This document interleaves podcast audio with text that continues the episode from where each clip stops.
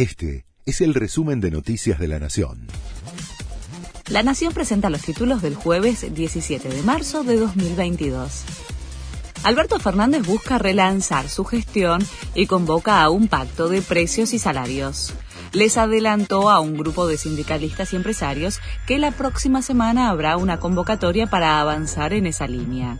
El gobierno busca aprovechar la sanción del acuerdo con el FMI para hacer una gran puesta en escena de cara a lo que queda de la gestión.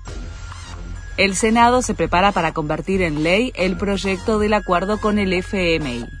Después de la media sanción obtenida en diputados, el oficialismo, más allá de que duda de cómo votará el kirchnerismo duro, confía en que la Cámara Alta termine de sellar el entendimiento con el organismo esta tarde.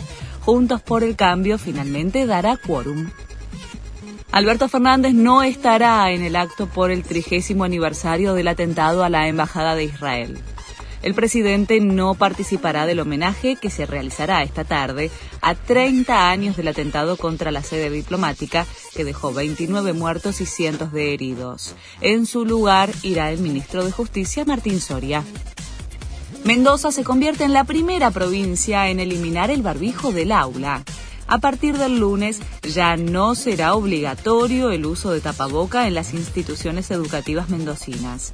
La Dirección General de Escuelas estableció que será optativo dentro de las aulas de todos los niveles, tanto para los alumnos como para los docentes.